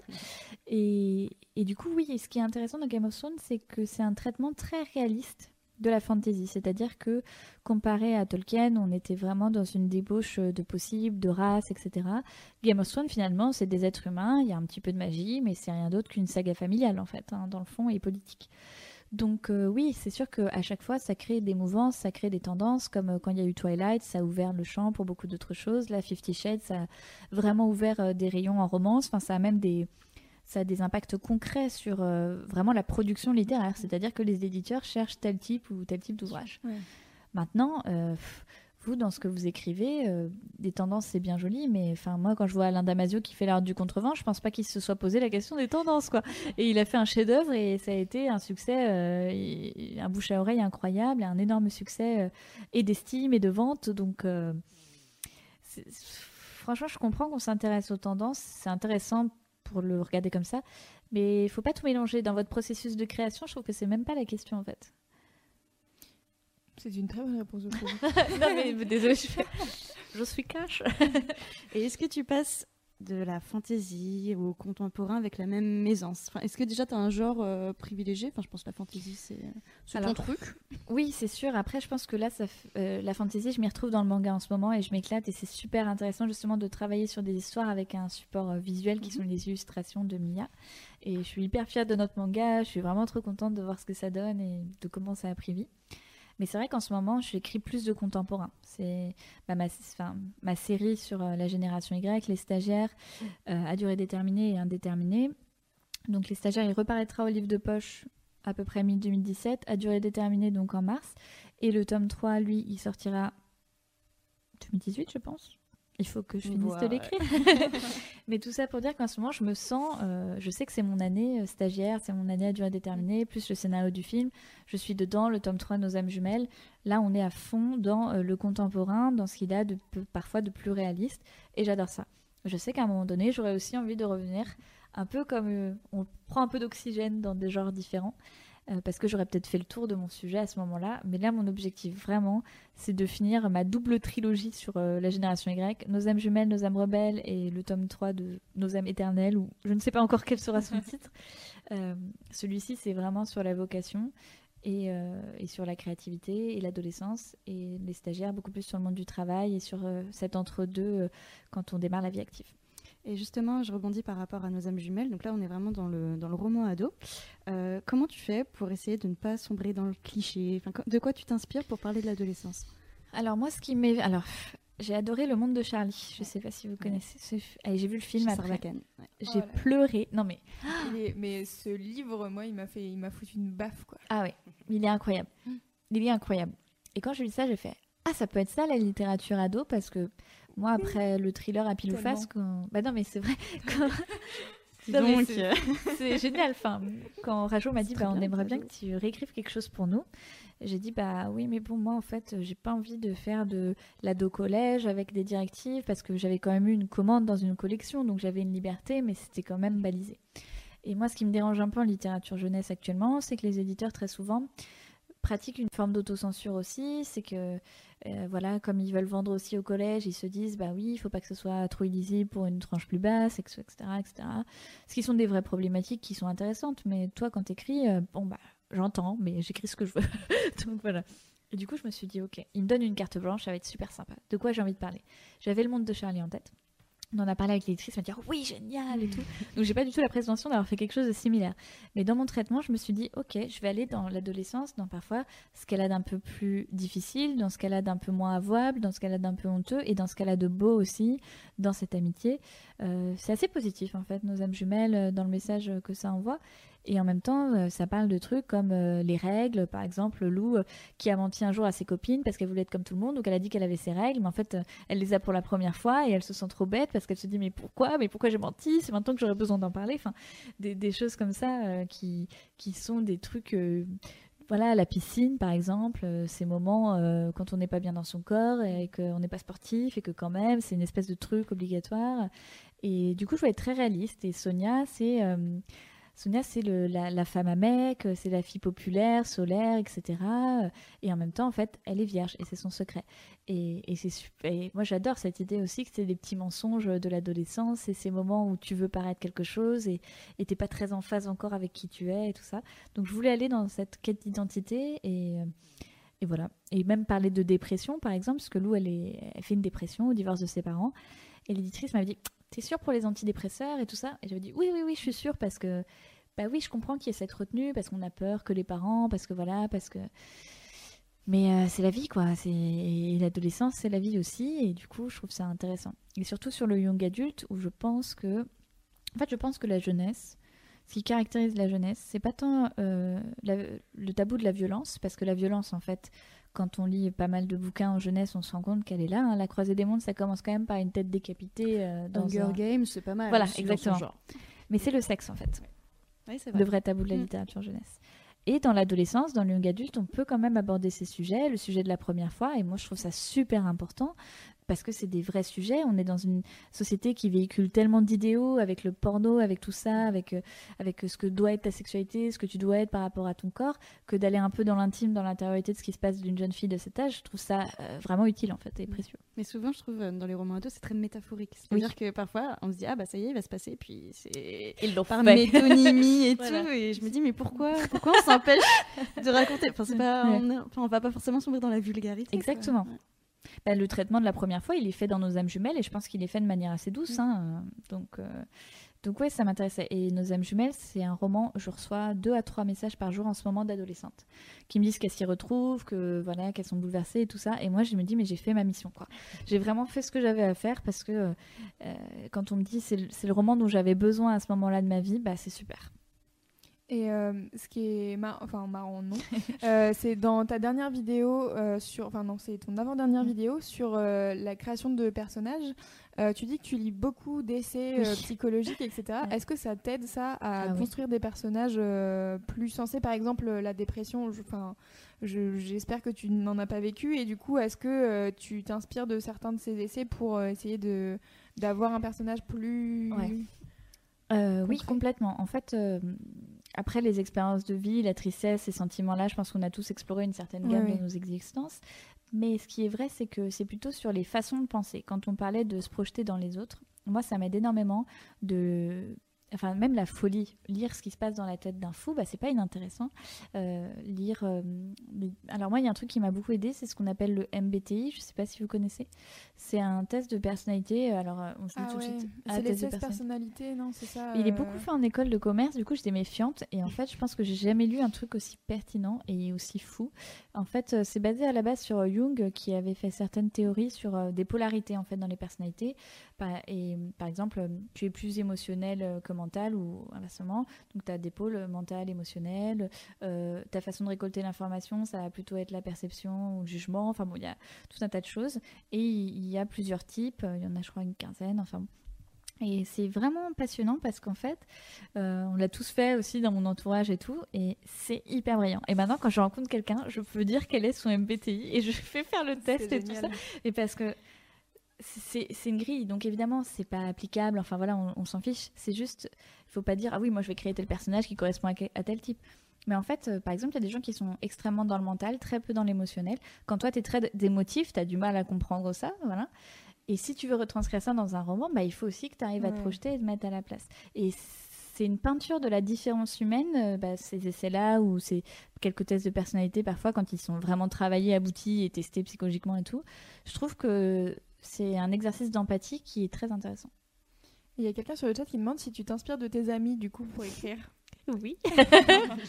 oui, bah oui, oui, souvent. oui, bah, je m'inspire de mes amis, je m'inspire des rencontres.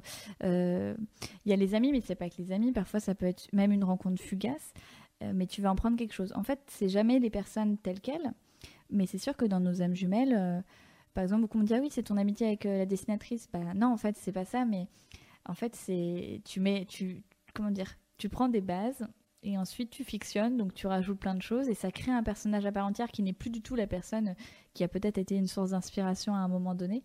Ils ont une vie propre, mais c'est sûr que bah, les stagiaires, euh, voilà, euh, c'était aussi un peu la bande de potes qu'on était, etc. Et, du coup, je trouve ça aussi intéressant de t'inspirer de ce que tu connais. Après, euh, je pense que tous les auteurs, de toute façon, ils, ont leurs antennes sur le monde, ils absorbent ce qui, les entoure, donc oui, on, on s'inspire des personnes qu'on croise, mais parfois on va peut-être même être plus inspiré par un inconnu qu'on a vu dans la rue, qui nous a intrigué et qui va faire un roman. Donc, euh, Est-ce que tu vas faire un roman sur Louise et moi, du coup, tu penses? Je pense que c'est parti là. Ah, génial, après euh, après ce live, S'il y a deux rousses dans un de ces romans, on saura Voilà. que c'est nous. exactement. Euh, tu parlais justement de stagiaires. Moi, je voulais enchaîner parce que on disait au début que tu es en train de travailler sur l'adaptation euh, en film. Du coup, est-ce que, euh, est-ce que tu reçois de l'aide pour faire cette adaptation en scénario ou est-ce que tu, tu débrouilles toute seule pour couper les morceaux de ton roman et savoir comment tu l'adaptes en film? Alors bon, c'est une aventure que je résume très brièvement, mais hum, moi ça s'est pas passé du genre. Comment dire J'avais mis sur Facebook la couverture des stagiaires. euh, un gars du lycée que je connaissais à peine euh, l'a lu. Il, était intermittent dans une société de production assez importante. Il l'a fait lire au directeur de développement et au producteur. Donc ils ont voulu me rencontrer. Euh, moi j'y allais en me disant. Oula, oui, c'est trop bizarre, qu'est-ce qu'ils veulent et tout, j'ai peur. Et en me disant en plus, bah, L'adaptation roman, c'est le truc qui ne se fait jamais. Tout le monde te dit l'audiovisuel, c'est très difficile. Et c'est vrai que c'est hyper dur. Mais là, je suis tombée sur des gens, déjà d'une super boîte de production, passionnés par le livre, qui avaient vraiment envie de faire quelque chose. Donc, euh, ils m'ont proposé un choix. Ils m'ont dit, bah, on peut prendre un autre scénariste. Mais dans ce cas-là, euh, bah, il y avait déjà quelque chose qui était simple, c'est que ça divisait ma rémunération. Euh, et en plus, bon, la personne proposée n'était pas très expérimentée, donc c'était pas très intéressant pour le coup en gain d'expérience. Et ils m'ont dit, bah, ce qu'on peut faire, c'est que tu fais toute seule. Nous, on t'accompagne, directeur de développement et producteur, donc ils me font des retours. Mais nous, on pense que tu en es capable. Panique à bord, mais je me suis dit, ok, je le fais. Et en fait, en fait, j'ai demandé à des copains scénaristes, j'ai lu des cours de la Fémis aussi. Enfin, j'ai vraiment essayé de, de prendre le pli parce que c'est vraiment des techniques, c'est une autre façon d'écrire. Et je me suis dit, ok, j'y vais. Et en fait, ce qui est, enfin, ce qui est, parce que je suis toujours dans, je suis dans la V2 du dialoguer, donc là, je suis dedans. Mais ce qui est génial, c'est que j'ai l'impression de réécrire l'histoire et que le film, bah, en 1h20, c'est sûr que tu peux pas faire tenir ton roman. Euh, les stagiaires, il a un côté choral qui est impossible à retranscrire en film. Mais par contre, du coup, euh, j'ai trouvé plein d'astuces pour faire en sorte que les stagiaires euh, euh, soient plus obligés de travailler ensemble, par exemple, pour plus qu'on les voit tous ensemble, etc. Mais il faut vraiment. C'est une adaptation et, pour le moment, enfin là où je suis ravie, c'est que j'ai eu un vrai respect de mon roman, de ce que je voulais faire. Et après, bah, c'est la façon dont, dont le projet se monte aussi. Mais on verra comment ça aboutira. Mais du coup, je m'éclate comme une folle parce que je réécris l'histoire avec peut-être plus de maturité, plus un regard encore différent. Et, euh, et voilà, je suis toute seule, oui, quand même. Après, il y, a les- il y a les retours qui te font retravailler. Mais quand je dis que j'aime bien travailler toute seule, je pense que ça se voit aussi sur le scénario. C'est le moment où je suis dans mon truc et, et je. Allons, apprenons, c'est parti. Tu voulais faire un Euh, si par exemple, euh, est-ce que tu rapprocherais ce travail de scénario pour le film de ton travail pour euh, le- ton manga en fait? Et bah, oui et non. Enfin, non, enfin, oui, je sais pas. en fait, Question suivante. Euh, non, non, c'est c'est hyper intéressant parce que le point commun, c'est que il faut faire passer par le visuel. C'est ça. Ça, c'est le point commun. Après, ce que j'ai compris avec le manga, c'est que j'ai aussi appris ce métier-là, parce que scénariste de manga, il y en a très très peu. C'est que je me suis dit, bon, au début, je faisais, des, je faisais mon scénario, mes dialogues, mes descriptions, je les donnais à Mia. Et parfois, j'avais l'impression que euh, tel passage allait faire trois pages. Et en fait, elle, en deux cases, elle va faire passer une émotion ou une action que je pensais beaucoup plus courte ou inversement. Et donc maintenant, on est sur le tome 2, j'ai vraiment apprivoisé, j'ai commencé à comprendre elle aussi son découpage de narration et comment tout ça pouvait se concilier. Mais c'est hyper intéressant de se dire que finalement, euh, on peut faire passer beaucoup de choses de façon très rapide avec le format visuel et on ne s'épanche pas sur le côté émotionnel ou sur les pensées, etc. Ça doit vraiment passer par un regard, par ça. Je pense que dès le scénario de film, c'est le point commun. Mais euh, je dirais que la difficulté supplémentaire, c'est cette idée de réalisation, cette idée qu'il y a aussi des contraintes techniques, des contraintes de budget. Bon, les stagiaires, c'est des bureaux et un bar, hein, voilà. Mais euh, mais voilà, si on veut faire passer un moment où Ophélie est très mal, c'est difficile de le décrire et il faut vraiment trouver des façons de, de le faire circuler entre des dialogues, mais pas seulement, des gestes entre les personnages, euh, symboliquement euh, dans la réalisation, ce qu'on peut déjà projeter, de les mettre dans tel espace, etc. Du coup, euh, il y a des points communs, mais, mais je dirais que c'est quand même assez différent parce que le manga répond déjà à une esthétique très particulière, surtout le shojo très axé sur les émotions des personnages. Donc déjà, j'ai une aide avec le manga là-dessus. C'est que va y avoir des zooms sur les yeux, les regards et tout ça. Dans le film, comme le réalisateur n'est pas encore euh, sur le projet, ben, j'écris le scénario et ensuite euh, le réalisateur va être cette espèce de deuxième traitement du projet. Il va lui donner une couleur et une dimension, une identité qui peut-être sera très différente de ce que j'imaginais. Et euh, bah, en fait, ça répond un peu à la question que j'avais posée, mais est-ce que tu visualises déjà le, le film? Il faut, ouais, c'est la base. Bah, tout est découpé par séquence. Enfin, là où j'en suis, tout est découpé, les dialogues, tout est là. Et du coup, oui, je visualise. Après, voilà, euh, tu, on, peut, on peut traiter les choses tellement différemment. Euh, c'est-à-dire que les dialogues, eux, ils changent pas. Euh, et encore, je pense que ça peut être coupé ensuite. On n'a plus trop la main mise dessus, nous, en tant que scénariste. Mais ce qui est sûr, c'est que, voilà, à un moment où quelqu'un sort d'une voiture, bon, bah euh, est-ce que le réalisateur euh, va faire un, plan sur le visage du personnage, puis sur la poignée de porte, puis il sort, ou directement il va être devant la voiture? Enfin, tout ça, euh, c'est vraiment des choix en fait après de réalisation. Donc moi, je peux l'imaginer, mais ensuite, quelque part, ma visualisation, voilà, elle, elle va m'échapper en fait. Et c'est pareil pour, pour le casting des acteurs. Je pense que c'est assez compliqué de d'avoir tes personnages en tête. Tu sais à quoi ils ressemblent, etc. Et du coup, euh, est-ce que tu auras ton mot à dire sur le casting Je pense pas. Après, il y a une très bonne ambiance, etc. Mais je pense qu'après, si ça part en production, parce que là, pour le moment, il est optionné et je travaille dessus et c'est super et tout le monde est motivé, mais on sait jamais ce qui peut se passer sur un projet de film. Ça peut être très long. Ça... Oh, c'est très long. Mm. On en a pour des années avant d'en reparler. mais en tout cas, ce qui est très intéressant, c'est que de toute façon, après, c'est d'autres enjeux. C'est-à-dire qu'il y a ce qu'on a en tête, et puis euh, il y a tel producteur qui connaît tel agent de scénario, de tel agent d'acteur, et puis tel acteur qui a envie. Enfin voilà, après, c'est une espèce de méli-mélo interne que je ne connais pas très bien, et je pense qu'il est très compliqué. Il y a plein d'autres dimensions. Donc moi, je me dis, après, je lâche prise. J'ai fait mon scénario, j'ai fait mon job, et ensuite, ils font leur job. Et dès le départ, quand je, en fait, quand je suis allée dans cette aventure, j'ai déjà eu tellement de mainmise et vraiment de liberté que je suis extrêmement impressionnée, surprise et très agréablement. Et pour la suite, bah, il faut espérer que ça continue comme ça. Mais euh, honnêtement, euh, je sais aussi qu'il y a des limitations dans son métier et que moi, mon boulot, c'est d'écrire une histoire et qu'ensuite, euh, eux, bah, leur boulot, c'est encore tout autre chose. T'es pas trop, comment dire, possessive avec ton travail? Bah, Bizarrement, non. C'est peut-être pour ça qu'ils ont bien voulu que je fasse. non, je suis hyper investie et j'adore mes personnages et j'adore mon histoire. c'est c'est mes périodes de stage, c'est très lié à mon vécu, donc c'est. Mais, mais j'ai appris à lâcher prise. Et je pense que c'est un travail de longue date, c'est que quand un roman sort, il y a déjà ce lâcher prise et que si on se ronge l'essence sur ce sur quoi on n'a pas de pouvoir et on a accepté de ne pas en avoir, honnêtement, c'est des angoisses et c'est de l'énergie perdue. Donc, euh, donc voilà, je ne suis pas possessive, je laisse vivre ce qui doit vivre et j'ai une confiance assez sereine. Je pense qu'on va prendre deux dernières questions euh, du chat et puis après on va conclure.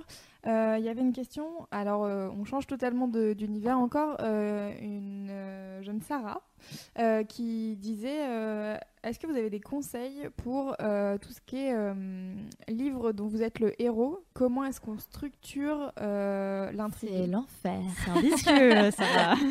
alors, bah, j'en ai fait qu'une, une histoire dont vous êtes le héros. Et alors oui, alors si. Euh, ah, je me souviens plus du nom du logiciel, c'est dire combien ça va. Euh, il y a des logiciels qui existent et il faudra qu'on mette euh, en barre d'infos quand je l'aurai retrouvé parce que je me souviens pas du nom. Il y a des logiciels qui aident beaucoup parce que ça permet de créer une arborescence. Il faut faire un tout petit peu de code mais quasiment pas grand chose pour faire les embranchements. Et du coup, ça permet d'être sûr que les chemins, qu'il n'y a pas d'impasse, etc. moi, du coup, j'en ai fait, mais j'en ai fait deux fois en fait. Je suis en train de réaliser et j'ai trouvé ça extrêmement difficile à faire et il faut vraiment structurer l'esprit, vraiment réussir à faire en sorte euh, de créer une arborescence. Et déjà, quand on a quelques intrigues, avec plusieurs choix, ça prend des dimensions assez monstrueuses. Donc le conseil, c'est d'utiliser un bon logiciel. Parce que vraiment, je pense que c'est pas quelque chose qu'on écrit comme ça sans vérifier ses arborescences. Je pense que c'est un conseil à noter précieusement, Sarah. Euh, et la dernière question, c'était euh, encore sur le chat. euh, Est-ce que écrire euh, tes romans, ça te permet de vivre un peu tes rêves par procuration? C'est-à-dire de vivre d'autres vies un peu, c'est Ouais. ça Par procuration. Honnêtement, euh, en fait, je vis plutôt mes rêves dans la vraie vie pour le moment. Enfin, non, mais en fait, j'ai réalisé mon rêve qui était de vivre de l'écriture. C'est jamais aussi idéal que ça n'y paraît, mais je suis très heureuse de faire ce que j'aime, très heureuse de pouvoir développer dans plein de genres différents. Donc, non, heureusement, les romans ne sont pas, euh, comment dire. Je pense que justement, la, fiction, c'est bien, mais qu'il faut pas oublier sa vraie vie, et que c'est mieux quand la fiction vous aide à vous réaliser dans votre vraie vie, plutôt que si vous êtes enfermé dans votre fiction. Mais par contre, ce qui est vrai sur cette idée peut-être de procuration, c'est que les romans ou la fiction, ça nous permet peut-être de vivre des vies un peu alternatives ou parallèles. Ça ne veut pas dire qu'on les préfère, mais c'est intéressant d'explorer, euh, d'explorer ça. Donc euh, voilà. Merci pour euh, toutes tes réponses. Je pense qu'on peut conclure. euh, donc, euh, je rappelle qu'on faisait ce podcast euh, à l'occasion du Nano Wemo, euh, puisque nous sommes en Bon novembre. courage et- tout le monde. À mi-chemin, là, courage. pile à Ne mi-chemin. rien. Euh, et en fait, euh, on en parlait la dernière fois avec Laure Isabelle, donc, qui est organisatrice du Nano à Paris, qui nous disait, mais en fait, le Nano, c'est vraiment juste un premier jet de roman. Et donc Oui. ça, euh, je pense que c'est important, important. d'appuyer là-dessus. Euh, Enfin, on t'as- peut pas faire plus avec ce temps de toute façon. Oui. Et justement, tu as fait une vidéo euh, sur euh, justement les corrections à, à apporter à son roman.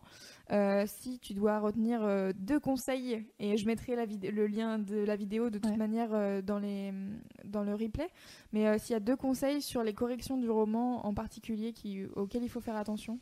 Laissez reposer d'abord, ça c'est vraiment un conseil. C'est-à-dire que surtout si vous sortez du nano, waouh, euh, prenez quelques mois. Dormez. dormez déjà, voilà, et prenez quelques mois de recul. Vraiment, c'est très utile parce que à être trop pressé, c'est très bien le nano pour ça. C'est que c'est un premier jet, voilà, on l'a sorti de soi. Néanmoins, moi, je crois euh, dans la vertu de la patience et du temps, surtout dans la créativité et euh, dans la littérature aussi. Du coup, je pense qu'il faut laisser reposer comme ça déjà, avec un peu de recul.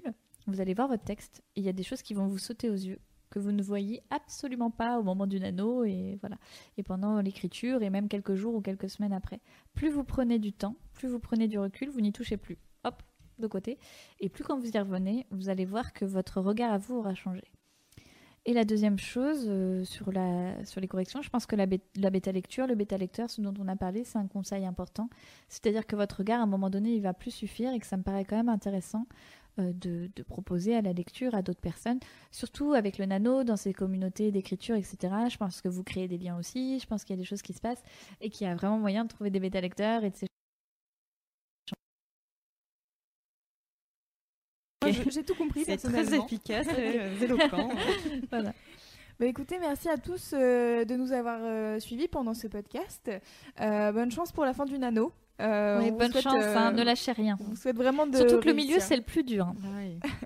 Euh, donc, euh, et puis, bah, pour ceux qui font pas le nano et qui sont quand même intéressés par l'écriture, bah, bon courage pour l'écriture de votre roman, peu importe le genre littéraire. voilà, vraiment, vous voyez, Samantha est, est presque devant vous, devant un- dans un écran, et, et vraiment, euh, elle arrive à, à mêler plein de genres euh, et à, à- à écrire euh, différents genres. Et à bien s'amuser, et ça compte beaucoup aussi. C'est vrai, n'oubliez pas qu'après tout, c'est C'est pour le ça. plaisir quand même.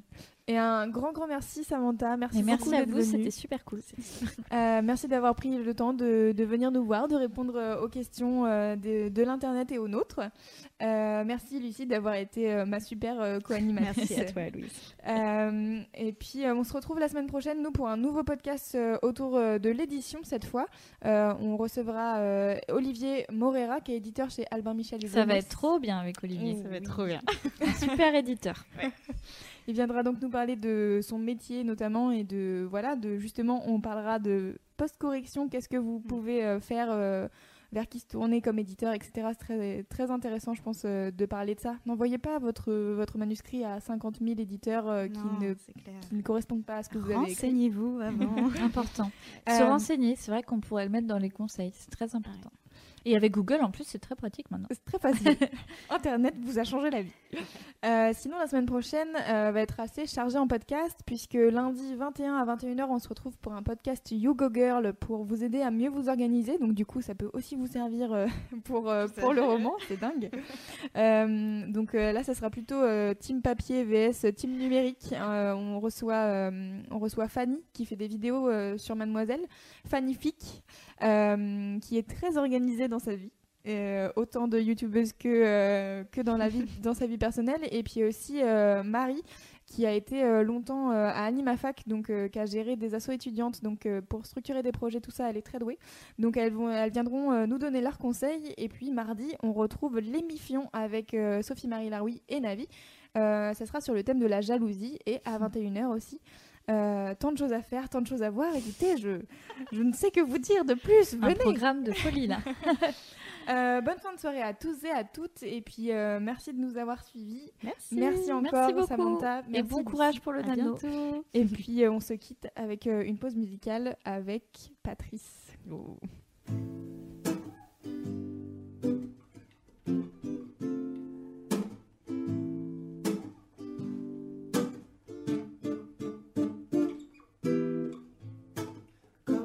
Baby, come on home and die. It is right.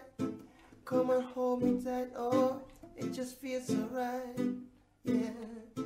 Come on home and die. Baby, come on home and die. Right. Come on home and die. Oh, it just feels so right. Please can you check if it's full moon tonight? I never felt this way and I wonder why. See this vibe that I'm feeling ain't normal. Believe me, all I want is for you to hold me tight. And she said, usually it's not my style. Maybe the hormones are going wild. She said, I need you to need me the way that I need you. Though I know this is never wise. Mm, I said, lonely, lonely love. You are the only one I want. My mama want me off your type. My father would have shoot you down on sight. And she said, lonely, lonely love. You are the only one I want.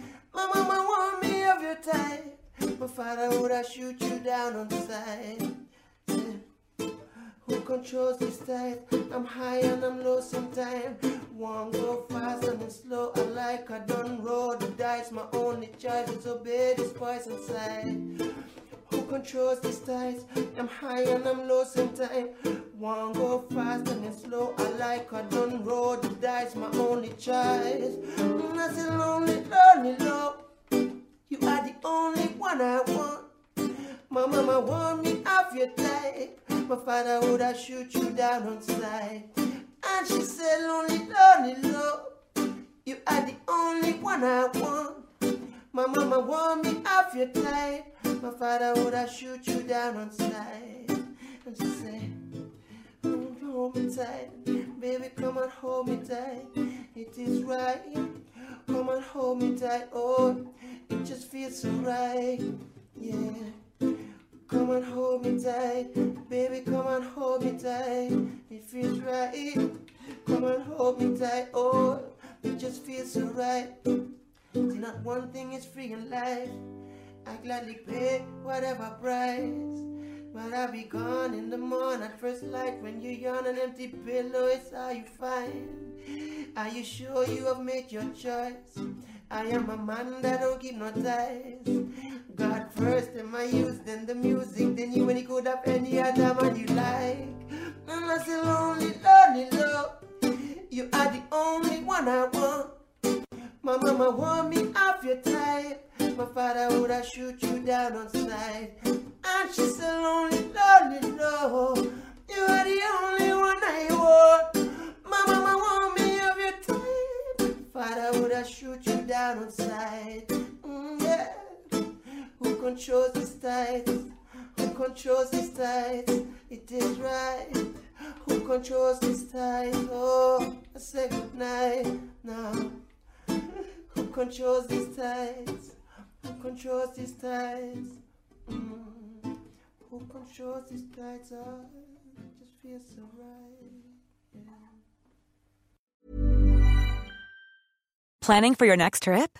Elevate your travel style with Quince. Quince has all the jet setting essentials you'll want for your next getaway, like European linen, premium luggage options, buttery soft Italian leather bags, and so much more. And is all priced at 50 to 80% less than similar brands.